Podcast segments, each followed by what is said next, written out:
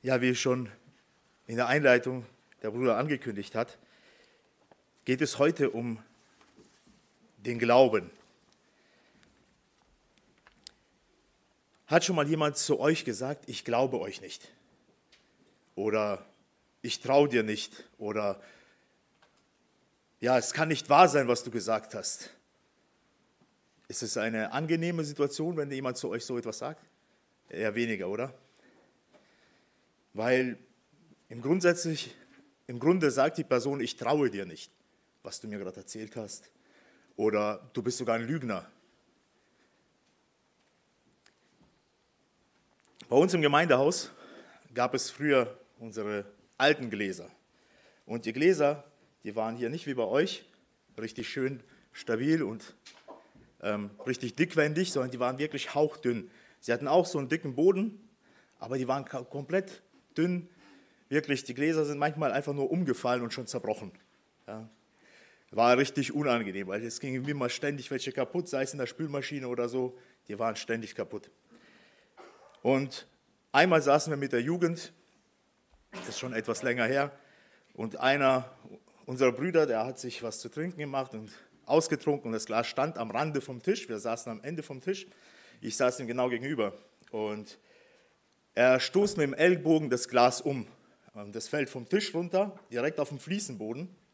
Doch das Glas kommt so auf den Boden drauf an und dopst hoch, aber richtig hoch. Ja? Und er fängt es mit der Hand auch noch und es zerschellt nicht. Ja?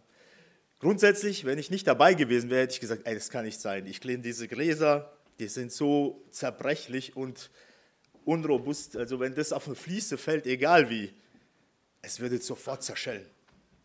Ja. Aber ich wurde eines Besseren belehrt. Es kann passieren. Ja. Es gibt Menschen, die glauben, dass die Amerikaner oder glauben nicht, dass die Amerikaner mal auf dem Mond waren. Ja, sie haben ihre Gründe, warum, warum auch nicht. Aber wie ist es mit uns? Glauben wir allem, was uns gesagt wird? Wie gehen wir damit um? Einmal kam auch ein Kollege zu mir und wir haben uns über den Glauben unterhalten. Und mein Kollege sagte zu mir, ah, ich habe einmal angefangen, die Bibel zu lesen. Aber ich bin nur bis Kapitel 5 gekommen und was stand dort? Und Adam wurde 930 Jahre alt. Und er gesagt, ich habe die Bibel zugeschlagen und habe gesagt, das kann nicht sein, was ist das für ein Quatsch? Wie kann Adam 930 Jahre alt geworden sein? Ich glaube dem nicht. Wie sieht es aus, wenn er weitergelesen hätte? Zum Beispiel, dass Sarah im Alter von beinahe 100 Jahren als seine Ur-Ur-Uroma fast schon, könnte man sagen, ein Kind bekommt. Hätte er das glauben können? Und so können wir die Bibel weiter und weiter gehen. Ob wir dann über Mose sind, über die zehn Plagen, wo der Herr über Ägypten schickt, wie das Land, äh, Volk Israel aus Ägypten herausgeführt wurde, was für Wunder da alles geschehen ist. Glauben wir oder glauben wir dem nicht? Wir merken, dass Glauben eine gewisse Vertrauen beinhaltet. Ja, dieses Wort ist im Grunde genommen sogar austauschbar. Das heißt, vertraue ich dem Wort Gottes, vertraue ich Jesus und so weiter. Ich entscheide mich, ob ich dem vertraue oder nicht, ähm, ja, oder nicht traue. Glaube und Unglaube, Vertrauen und Zweifel.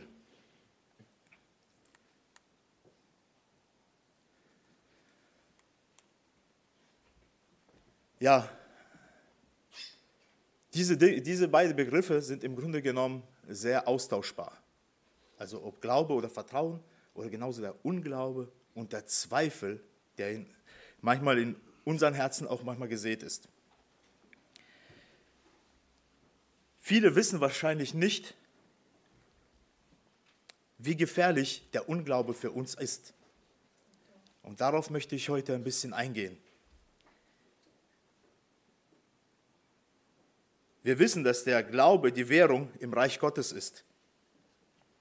Denn ohne Glaube ist es unmöglich, Gott zu gefallen, lesen wir. Doch wir missverstehen den Glauben. Wir beten und suchen, wie es vorhin gesagt, äh, schon angeklungen ist, wir suchen nach mehr Glauben, aber es ist ja schwierig, den Glauben überhaupt irgendwie einzuordnen, einzumessen oder zu begrenzen, ja, wie wir es am Anfang gehört haben, ob es so groß wie ein Auto ist oder wie ein Senfkorn oder Staubkorn.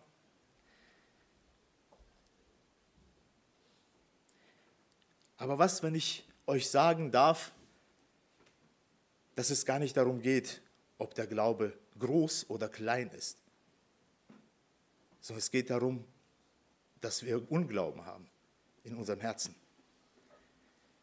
Das Problem ist also nicht der zu kleine Glaube, sondern das Problem ist der zu große Unglaube, der in unserem Herzen oft da ist. Und dazu möchte ich mit uns ja, aus Markus dieses Begebenheit erzählen, äh, lesen und uns darüber austauschen, uns Gedanken darüber machen. In Markus Kapitel 9, Verse 14 bis 29 lesen wir mal die Worte aus Markus 9, Verse 14 bis 29. Und als er zu den Jüngern kam, sah er eine große Volksmenge um sie her und Schriftgelehrte, die sich mit ihnen stritten. Und die ganze Volksmenge geriet sogleich in Bewegung, als sie ihn sah. Und sie liefen herzu und begrüßten ihn. Und er fragte die Schriftgelehrten, was streitet ihr euch mit ihnen? Und einer aus der Menge antwortete und sprach, Meister, ich habe meinen Sohn zu dir gebracht. Der hat einen sprachlosen Geist.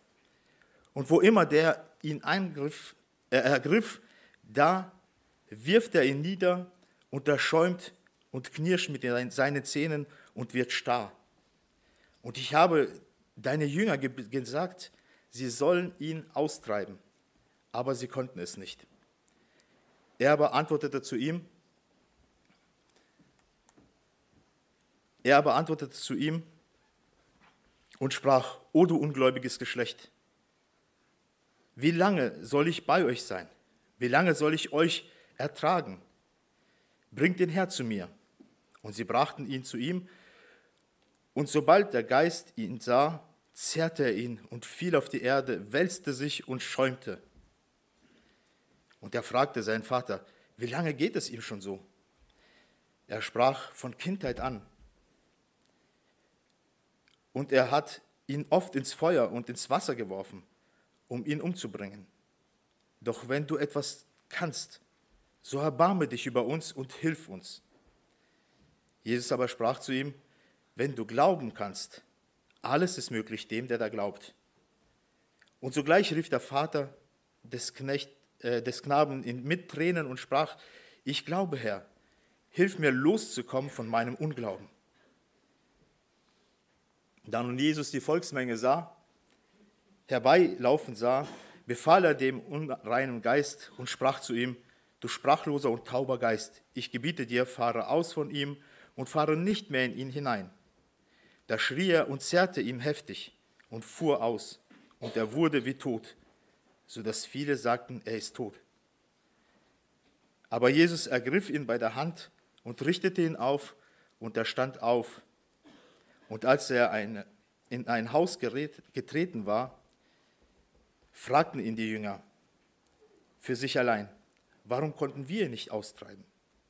Und er sprach zu ihnen, diese Art kann durch nichts ausfahren, außer durch Beten und Fasten.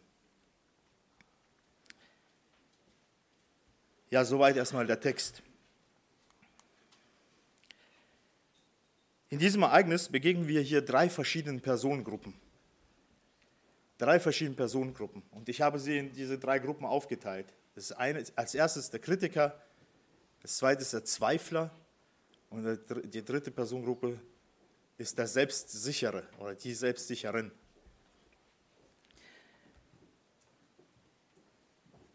Diese Szene, die sich hier Jesus darbot, als er vom Berg herabstieg, er war gerade mit drei seiner Jünger auf dem Berg und hatte die, ja,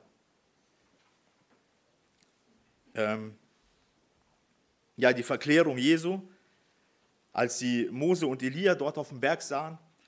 Und dann kommen sie nach unten zu den anderen Jüngern, die unten waren, und dann begegnet ihnen diese Situation.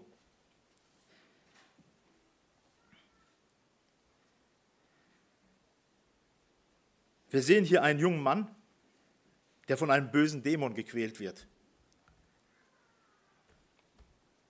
Es wird einmal vom Knaben gesagt, man weiß nicht ganz genau, wie alt er war, aber er wird gequält. Und niemand kann ihm helfen. Wir kennen uns solche Situationen vielleicht. Die Eltern haben bestimmt schon alles versucht, was geht. Und hier bringt der Vater diesen Knaben zu den Jüngern und versucht und bittet, helft mir doch, tut irgendwas. Treibt diesen Dämon aus. Ein schrecklicher Zustand, oder? Seine Eltern leiden mit ihm und wir merken, sie würden alles tun, um dem Jungen zu helfen, aber sie können nicht. Und auch die Jünger, die Nachfolger Jesu, auch sie schaffen es nicht. Sie haben es versucht zu helfen, aber wie oft ist es bei uns Christen oft auch so? Wir versuchen zu helfen und es klappt einfach nicht. Und dann sehen wir hier die Schriftgelehrten. Das ist die erste Gruppe, die wir sehen, im Grunde die Kritiker. Das heißt hier in Vers 14 und 16 äh, bis 16, und als er zu den Jüngern kam, sah er eine große Volksmenge um sie herum und Schriftgelehrte. Die kannten sich in der Schrift aus, die sich mit ihnen stritten. Und die ganze Volksmenge geriet sogleich in Bewegung, als sie ihn sahen, und sie liefen herzu und begrüßten ihn. Und er fragte die Schriftgelehrte, was streitet ihr euch mit ihnen? Ja, was sind das für eine Gruppe von Menschen? Solche Leute finden wir, glaube ich, überall. Es sind Leute, die nicht glauben, nicht glauben wollen. Sie finden immer irgendwas, was sie kritisieren können, was sie bemängeln können. Vielleicht ähnlich wie mein Kollege, der sofort die Bibel zuschlug. Das kann nicht sein. Sie nörgeln, diskutieren über die Fehler anderer und versuchen den Glauben der anderen sogar vielleicht ins Lächerliche zu ziehen und sagen, pff, ihr könnt einfach nichts, das ist alles nur Quatsch.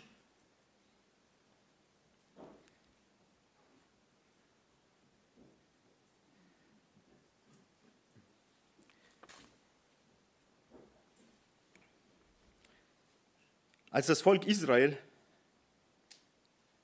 ja dem Herrn gefolgt ist und Mose gefolgt ist und sie ausgezogen sind, aber anfing zu murren, oder auch später, als sie schon im verheißenen Land war, immer wieder auf Abwägen gerieten, da musste an manchen Stellen der Herr sie korrigieren. Und einmal, das lesen wir in Habakkuk 2, Vers 4, das war bevor sie in die 70-jährige Gefangenschaft dann geführt wurden. Da lesen wir in Habakkuk Vers 2, äh, Kapitel 2, Vers 4, Entschuldigung. dort steht, siehe, die Vermessenen, unaufrichtig ist seine Seele in ihm, der Gerechte aber wird durch seinen Glauben leben. Je nach Übersetzung, ob man eine Luther-Übersetzung nimmt oder auch ähm, die Elberfelder, wird dieses Wort der Vermessenen auch anders, der Aufgeblasene oder der Halsstarrige genannt. Das sind Menschen, die stolz sind, die einfach nur in ihrem eigenen bleiben und sich überhaupt nicht auf andere Sachen mal einlassen oder trauen, überhaupt nur mal ihren Kopf auf die Seite zu drehen. Halsstarrig bezeichnet man oft einen Esel. Ja? Der ganz sturstracks sein, geradeaus seinen Weg geht und sich nicht davon abbringen lässt.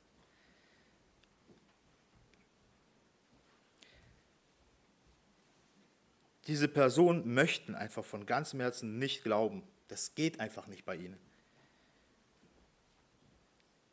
Unweigerlich muss ich an dieser Stelle an den reichen Jüngling denken. Er kam zu Jesus mit einer Einstellung, dass Jesus ihn bejaht und sagt, du bist ein guter junger Mann, du wirst auf jeden Fall in den Himmel kommen. Und Jesus sagt ihm, ja, du musst die Gebote halten. Und er sagt, das habe ich getan, von meiner Jugend auf. Und Jesus sagt, aber eins fehlt dir noch. Verkaufe alles, was du hast und geh und folge mir nach.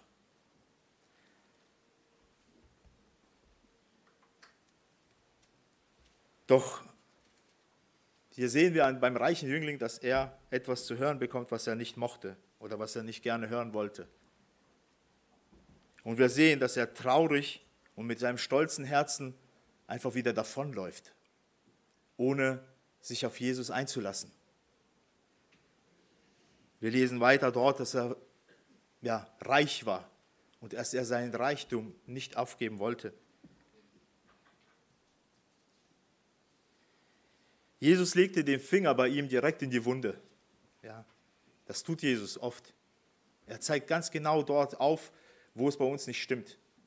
Und wir müssen uns entscheiden und die Entscheidung treffen, okay, lasse ich mich darauf ein? Möchte ich Jesus vertrauen oder nicht?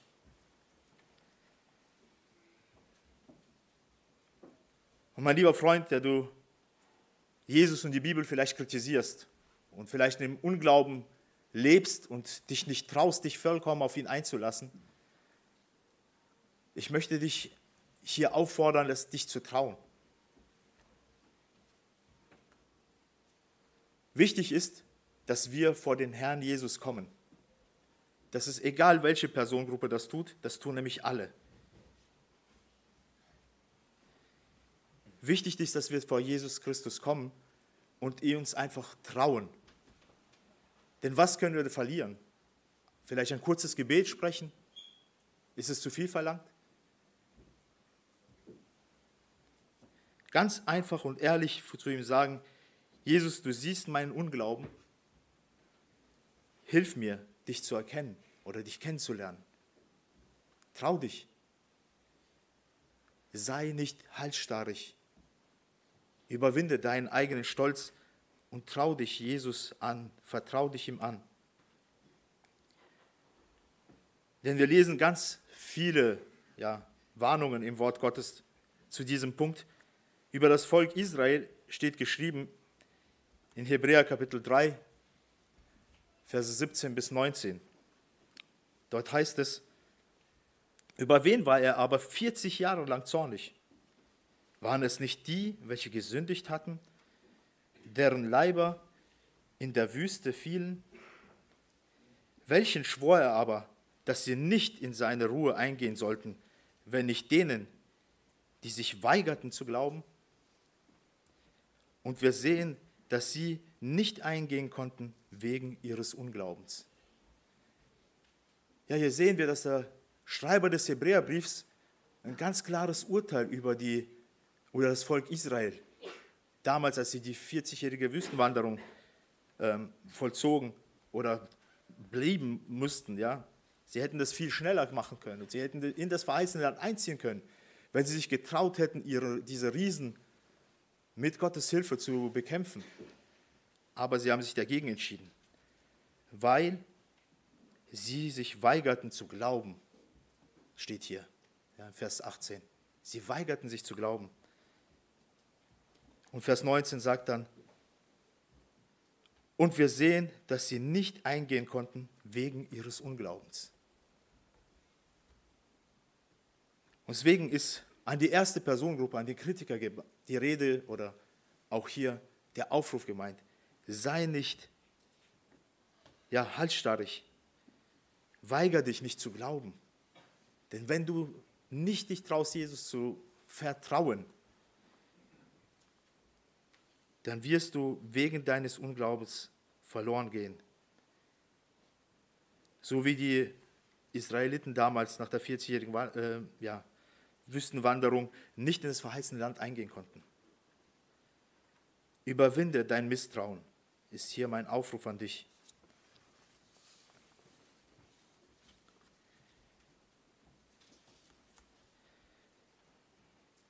Bei der zweiten Personengruppe handelt es sich um den Vater, der Zweifler.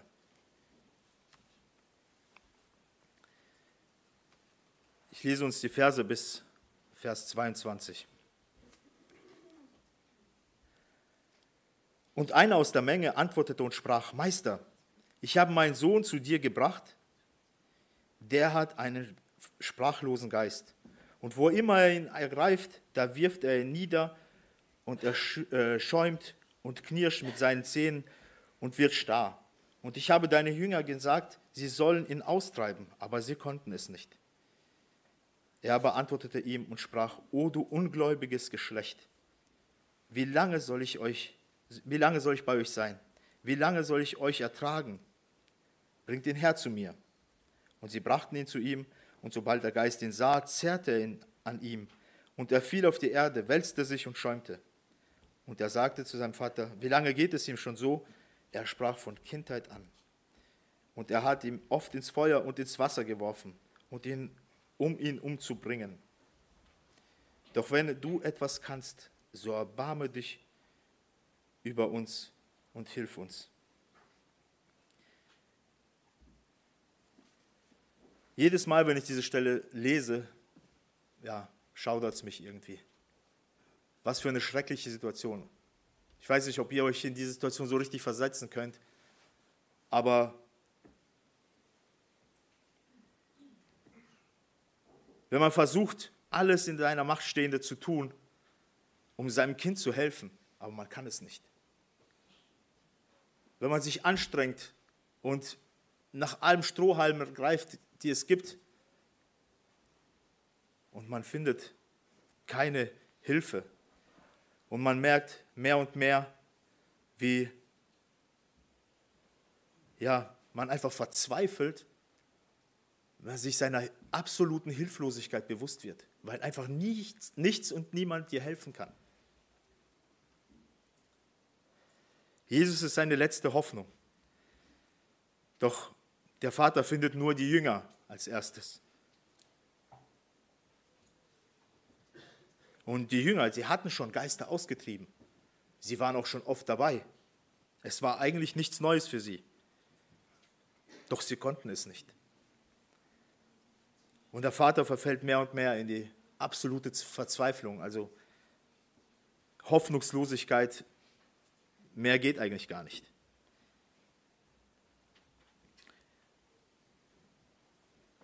Und hier sieht man seinen Unglauben. Wenn die Jünger das schon nicht können, warum sollte Jesus das überhaupt auch können? Und er zweifelt mehr und mehr. Und dann spricht er zu Jesus, wenn du etwas kannst, heißt es hier. Wenn du etwas kannst, so erbarme dich über uns und hilf uns. Hier zeigt sich sein Unglaube. Er weiß nicht, ob Jesus etwas kann. Er denkt an dieser Stelle einfach, ja, er vertraut ihm nicht. Er weiß nicht, ob er kann oder nicht kann. Es ist etwas ganz anderes hier. Zum Beispiel, wenn als ein Aussätziger zu Jesus kam, das lesen wir zum Beispiel Markus 1, Vers 10, da sagte der, Jesus, wenn du willst, dann heile mich.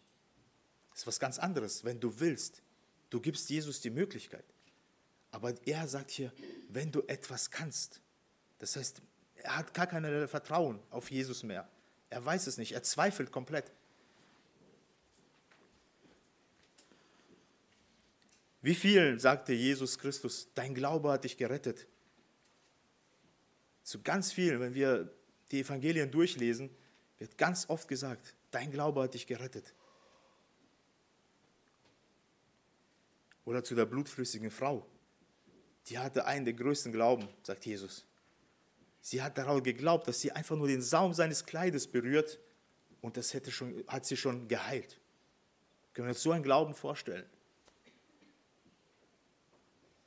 Es geht nicht darum, dass wir Jesus ansprechen sogar. Sie wusste, wenn ich allein bei ihm bin und nur sein Kleid anrühre. Und Jesus sagt dann zu ihr, so einen großen Glauben habe ich in ganz Israel nicht gesehen. Aber hier an dieser Stelle, Jesus wendet sich zu dem Vater und sagt, es geht nicht um das Kann, ob ich kann oder nicht kann,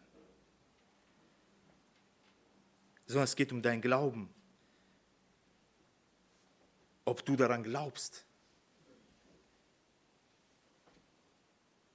Es geht hier um deine Zweifel. Im Grunde sagt Jesus, alles ist möglich dem, der da glaubt. Alles ist möglich dem, der da glaubt. Alles ist möglich dem, der nicht zweifelt. Der also keinen Unglauben hat in sich. Und Vers 24 lesen wir, und sogleich rief der Vater des Knaben mit Tränen aus und sprach, ich glaube, Herr, hilf meinem Unglauben. Oder je nach Übersetzung, hilf mir loszukommen von meinem Unglauben. Der Vater begreift seine Situation. Er begreift diese Hilflosigkeit, diese Verzweiflung und seine Zweifel. Und er öffnet sein Herz Jesus und sagt ganz einfach, es geht nicht darum, ob du etwas kannst oder nicht kannst, sondern be bezeugt einfach nur, Herr, ich, ich kann einfach nichts und ich weiß es nicht. Ich, ich möchte dir glauben, aber hilf mir loszukommen von meinem Unglauben. Es ist eine sehr interessante Stelle und es ist auch für mich persönlich interessant, dass er den Herrn Jesus nicht darum bittet, mehr Glauben zu haben. Der Vater sagt nicht, oh, ich habe ja, ich habe einen ganz kleinen Glauben, wie ein Senfkorn oder noch kleiner. Er sagt nicht, hilf mir einen großen Glauben zu haben. Er begreift, es geht um den Unglauben, um die Zweifel. Und er sagt, hilf mir davon loszukommen. Deswegen, wenn Jesus dann später sagt, auch zum Thema Senfkornglaube, es reicht, wenn wir einen kleinen Glauben haben. Das Problem ist nicht der kleine Glaube, was ich am Anfang gesagt habe. Das Problem ist der Unglaube in unserem Herzen oft.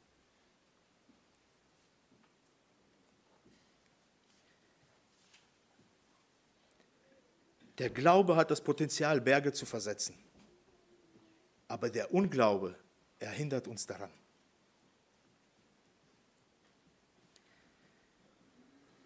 Stellt euch bitte vor, ihr hättet einen VW Diesel, vielleicht so einen schönen großen Bulli und jemand bittet euch, euch diesen, das Auto auszuleihen, um irgendwas wegzufahren, was weiter weg ist und so.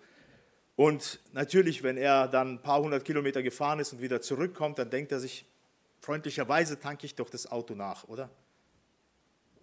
Und er fährt an die Tanksäule, steckt seine Kreditkarte ein und tankt mit Benzin voll statt Diesel. Die Kfz-Mechaniker unter euch wissen bestimmt, was dann passiert, oder? Das Auto springt nicht mehr an. Warum?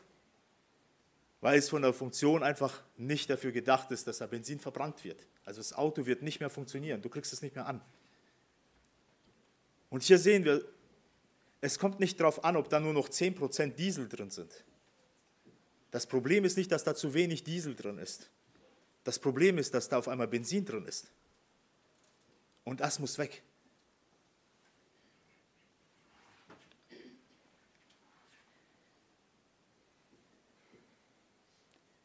So funktioniert der Unglaube. Und unser Widersacher, der Satan, er will uns diesen Unglauben immer in unser Herzen hineinsehen. Dass wir anfangen zu zweifeln, dass wir anfangen, Jesus zu misstrauen.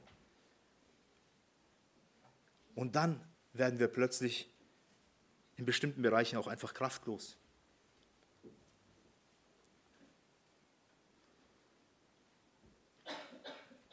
Erinnern wir uns noch einmal daran, wie Jesus auf dem See ging.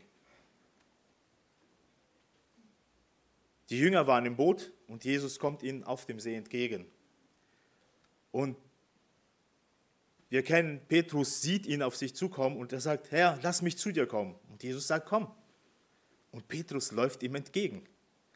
Petrus läuft ihm entgegen. Und dann fängt er auf einmal an, rechts und links zu schauen und sieht die Wellen und die Wogen des Meeres und er fängt an zu sinken. Und wenn wir den letzten Vers dieser Geschichte, das steht in Matthäus 14, Vers 31 lesen, und da heißt es, Jesus aber streckte sogleich die Hand aus ergriff ihn und sprach zu ihm, du Kleingläubiger, warum hast du gezweifelt? Und schaut mal, wenn wir diesen Satz genau betrachten, Jesus sagt, du Kleingläubiger, aber er kritisiert das nicht oder bemängelt das nicht, dass er einen kleinen Glauben hat. Er sagt, warum hast du gezweifelt? Das ist das Problem. Nicht der Glaube. Die Zweifel sind das Problem. Er konnte auf dem Wasser laufen, er ist Jesus entgegengelaufen. Aber dann hat er die Wellen gesehen und hat gezweifelt. Und das genau das ist das Problem in unserem Leben auch ganz oft. Dass wir anfangen zu zweifeln.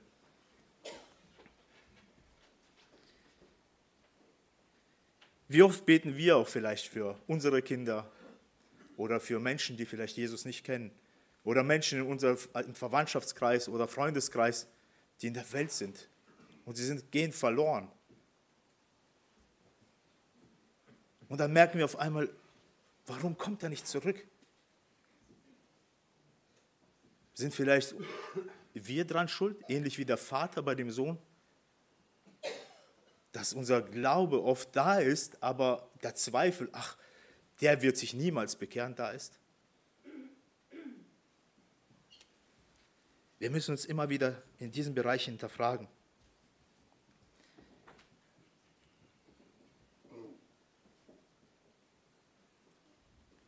Vielleicht sind deine Zweifel auch sehr groß und du nicht weißt, ob Jesus Christus helfen kann oder nicht. Oder vielleicht erscheint dir dieser Berg so riesig, dass du denkst, das schaffe ich nicht oder das kann auch Jesus nicht. Da machst du einen großen Fehler.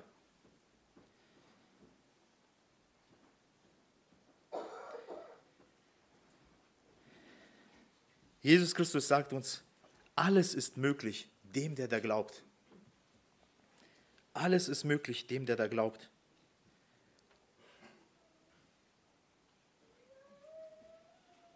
Es ist ganz einfach, einfach wie der Vater vor den Herrn zu treten und zu sagen, Herr, ich glaube, aber hilf meinem Unglauben. Hilf mir davon loszukommen. Schütte einfach dein Herz vor ihn aus komme vor Jesus und bring die Sache einfach in seine Hand. In Johannes 6, Vers 37, da heißt es, wer zu mir kommt, den werde ich nicht hinausstoßen, sagt Jesus Christus. Wer zu mir kommt, den werde ich nicht hinausstoßen. Bring deine Hilflosigkeit, ja auch vielleicht deinen Unglauben und deine Zweifel einfach vor ihm. Lege sie ab und sage ihm, ich brauche deine Hilfe.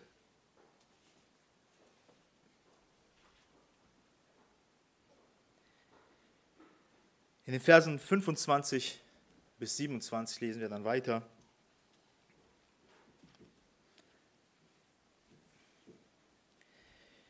Da nun Jesus eine Volksmenge herbeilaufen sah, befahl er dem unreinen Geist und sprach zu ihm, du sprachloser und tauber Geist, ich gebiete dir, fahre aus von ihm und fahre nicht mehr in ihn hinein. Da schrie er und zerrte ihn heftig und fuhr aus, und er wurde wie tot, so dass viele sagten, er ist tot. Auch hier, wenn wir uns die Gefühle des Vaters vorstellen, da sind so Leute, die dabei noch stehen und die sagen auch noch, ach, er ist jetzt gestorben.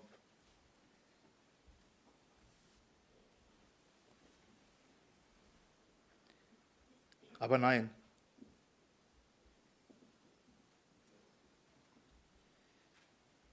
Wir lesen, aber Jesus ergriff ihn bei der Hand und richtete ihn auf und er stand auf. Jesus richtete ihn auf. nicht nur den Sohn, auch den Vater. Er gab ihm Hoffnung und Glauben und Liebe und Leben. Und sie konnten in dieser Situation mit Sicherheit voller Freude nach Hause gehen. Und das ist, wenn wir zu Jesus kommen, und ihm hingeben, er wird uns nicht hinausstoßen, er wird uns niemals enttäuschen, er wird uns niemals ja, allein lassen mit unserem Problem. Wir dürfen ihm vertrauen.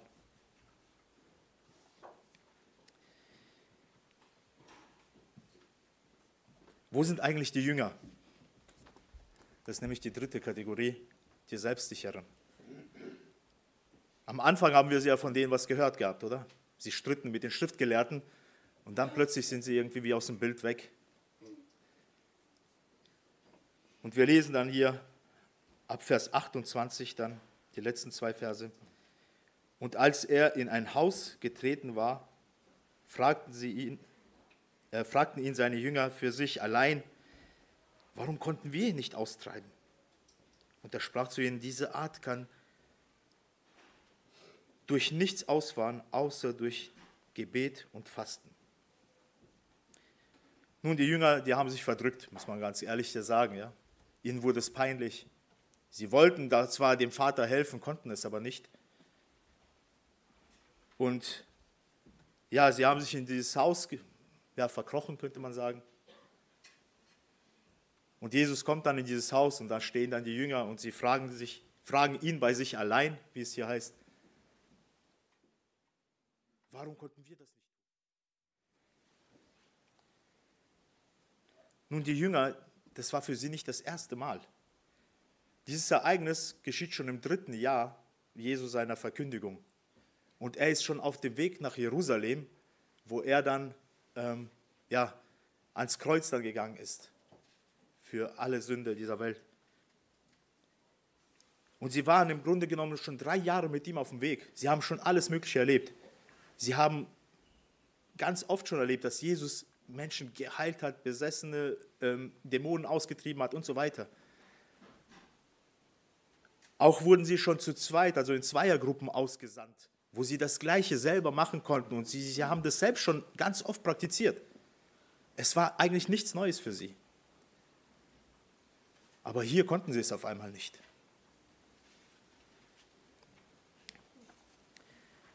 Nun, diese Begebenheit, die lesen wir auch in den anderen Evangelien. Also es gibt sie auch in Lukas und auch in Matthäus.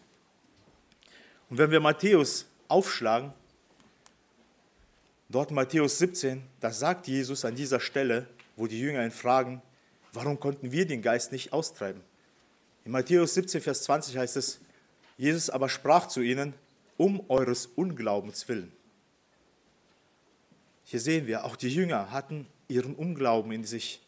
Und er sagt, euer Unglaube war daran schuld, dass ihr den Geist nicht austreiben konntet. Wenn ihr Glauben hättet wie ein Senfkorn, so würdet ihr zu diesem Berg sprechen, hebe dich weg von hier dorthin. Und er würde sich hinwegheben und nichts würde euch unmöglich sein, sagt Jesus Christus.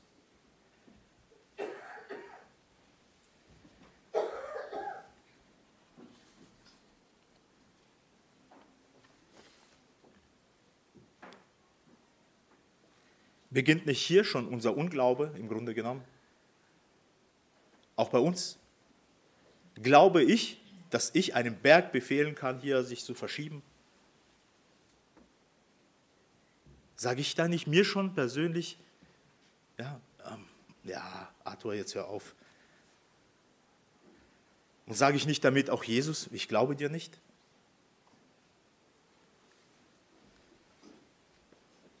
Du kannst es doch nicht so gemeint haben, Jesus. Du meinst bestimmt andere Sachen. Vielleicht irgendwelche kleine Sorgen. Vielleicht ist jemand krank und ich bete dafür und der Arzt wird schon dafür auch sorgen und du wirst es segnen. Ist es nicht so oft in meinem Leben? Also bei mir geht es so. Ich weiß nicht, wie es bei euch geht ähm, und auch sieht, aber mir geht es oft so.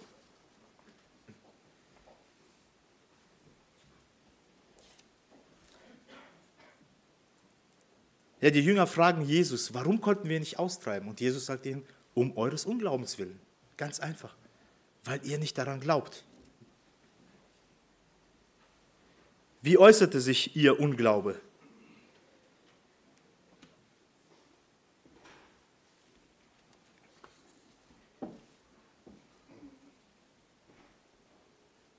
Die Frage der Jünger bezog sich, warum konnten wir den Geist nicht austreiben auf den Geist? Aber Jesus antwortet in Bezug auf den Unglauben. Der Unglaube kann man nur austreiben mit Gebet und Fasten. Manchmal müssen wir doch länger für etwas beten oder fasten. Und das Interessante ist, wir wissen doch, wenn wir über das Gebet intensiver nachdenken, dass Gott doch schon von vornherein weiß, was, um was ich ihn bitte. Der Herr weiß schon alles, bevor ich das überhaupt ausgesprochen habe. Und sind wir wirklich der Meinung, dass wir Gott, wenn wir ganz oft, zum Beispiel zehnmal für eine Sache gebetet haben, mehr bewegen, diese Sache uns zu geben? Nein, eigentlich nicht. Wenn wir öfters für eine Sache beten müssen, dann geht es oft um unseren Unglauben in unserem Herzen, dass wir ihn austreiben müssen. Entschuldigt so diese Ausdrucksweise, vielleicht ist es ein bisschen missverständlich. Aber unser Unglaube muss ja, raus. Ähnlich wie der Vater. Hilf meinem Unglauben. Hilf mir da heraus.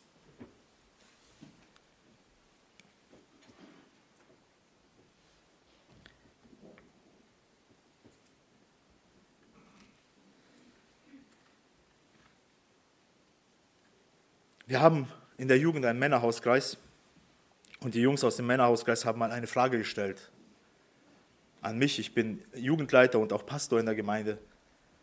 Und die haben gefragt, Arthur, warum ist unsere Gemeinde so kraftlos? Das sind die Mosbacher bestimmt nicht.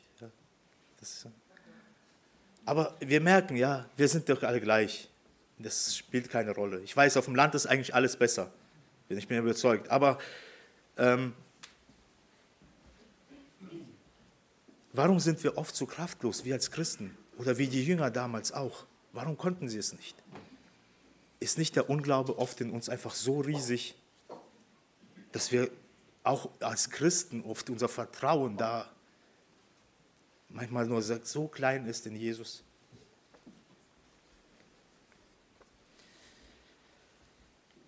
Vielleicht, weil meine Gebete einfach so kraftlos sind.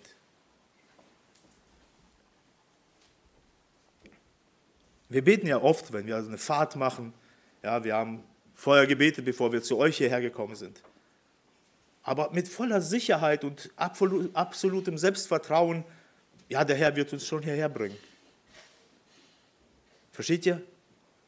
Es ist oft so, auch fürs Essen. Wir danken und sind dankbar auch und wissen, 100 Prozent, ach, der Herr wird auch morgen für mich sorgen. Und wenn nicht, dann hole ich mir das selber. Ich habe ja genug im Geldbeutel. Unsere Sicherheiten sind einfach da. Und auch bei den Jüngern war das nicht anders. Sie waren sich zu selbstsicher in gewisser Weise. Ah, das schaffen wir mit links, diesen Dämon auszutreiben. Und es, es funktionierte auf einmal nicht. Weil sie plötzlich merkten, dass sie nicht in der Verbindung mit Jesus ständig waren, dass sie ohne ihn waren.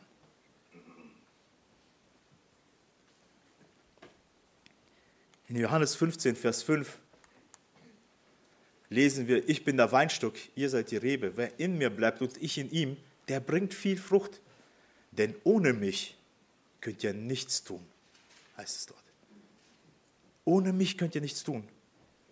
Und versuchen wir nicht oft ja, wir beten zwar so, vielleicht salopp sogar, und versuchen Dinge zu machen, zu bewegen, aber in was für eine Art und Weise? Bin ich da wirklich angestöpselt wie, ja, wie ein altes Laptop, was nicht mehr die Leistung bringt und ständig am, äh, an der Steckdose sein muss, weil der Akku schon kaputt ist, kennt ihr bestimmt auch schon, oder? Da reißt es raus und dann reicht es nur noch vielleicht für fünf Minuten und dann ist er auf einmal wieder runtergefahren. Ja. Nein, wir müssen ständig in der Verbindung mit Jesus sein und auch verstehen, dass wir hilflos sind ohne ihn. Und ich möchte diese Hilflosigkeit hier etwas betonen. Ja, Das ist der Schlüssel gegen unsere ja, Selbstsicherheit, über unsere ja, Überheblichkeit manchmal auch als Christen. Wir müssen uns unserer Hilflosigkeit vollkommen bewusst sein, wenn wir ins Gebet gehen. Herr, ich kann nichts. Ich kann dich zu gar nichts beregen. Ich kann dich auch zu nichts bewegen.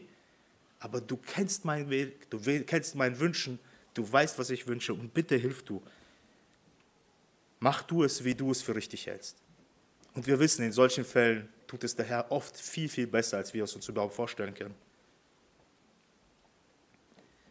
Der Sinn von Glaube ist der Schlüssel zu kraftvollem Gebet. Und Unglaube wird nur durch Gebet und Fasten überwunden. Zwei kurze Stellen auch noch als Beispiel dafür. In Matthäus 9, Vers 25 lesen wir, dass der Jesus in dem Moment, als die Tochter des Jairus gestorben war,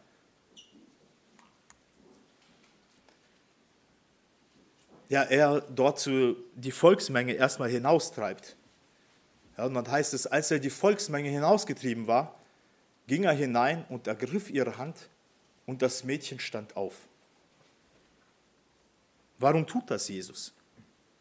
Warum treibt er da die Skeptiker, die sie schon beweint haben, die schon gesagt haben, oh, sie ist gestorben und die klagten dort, warum treibt er sie hinaus? Hätte er nicht sagen können, nee, bleibt drin. Ich zeige euch meine Kraft, dass ich jemanden von Toten auferwecken kann. Und dass ihr ein Wunder seht und dass ihr anfangt zu glauben. Aber nein, Jesus treibt sie hinaus. Geht es nicht vielleicht um ihren Unglauben, dass er auch sie hinaustreiben musste? In gewisser Weise.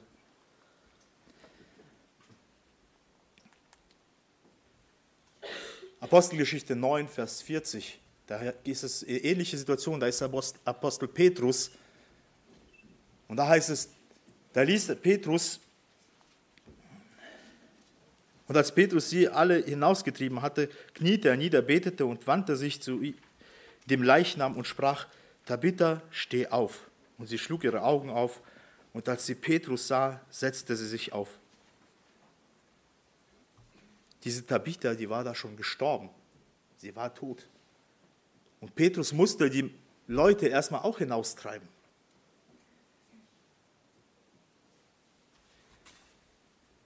In manchen Situationen, ich kann das nicht 100% alles einordnen, möchte ich mir auch nicht aneignen. Aber wir merken, es gibt oft diese Situationen, wo der Unglaube wirklich störend ist. Es ist nicht das Problem unser kleiner Glaube. Das Problem ist der große Unglaube, der oft in unserem Herzen noch vorhanden ist. Und der Jesus lehrt hier die Jünger eine wichtige Lektion und auch uns. Wie gehen wir mit unserem Unglauben in unserem Herzen um?